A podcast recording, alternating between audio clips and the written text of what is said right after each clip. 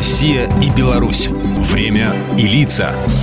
Здрасте, здесь Бунин, и сегодня за нашим российско-белорусским столом мы вместе отметим вкусный и нужный праздник – Международный день повара. Отмечать его начали всего 18 лет назад, когда в 2004-м Всемирная ассоциация кулинарных сообществ учредила ежегодное празднование 20 октября – Дня повара.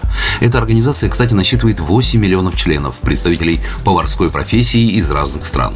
Празднование этого дня сегодня происходит в более чем 70 странах и давно приобрели масштабный характер. Кроме кулинаров, к нему с удовольствием подключаются представители власти и работники турбизнеса. Первым повара приносят налоги, а вторым – дополнительных клиентов. В Беларуси в этот день все, от маленьких кафе до известных ресторанов, устраивают конкурсы мастерства среди поваров, проводят дегустации, экспериментируют с приготовлением оригинальных блюд, организуют мастер-классы. А заодно проходят выставки кулинарной продукции и распробования знаменитых белорусских разносолов. Разумеется, от повода лишний раз напомнить едокам о своем мастерстве не забывают и в России.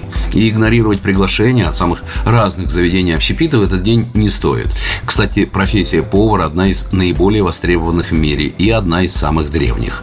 О том, кто первый придумал приготовить мясо добытой дичи или собранные в лесу растения, история, конечно, умалчивает, но зато существует легенда о женщине, чье имя и дало название всей отрасли – кулинарии. Древние греки почитали бога врачевания Асклепия, он же римский Эскулап.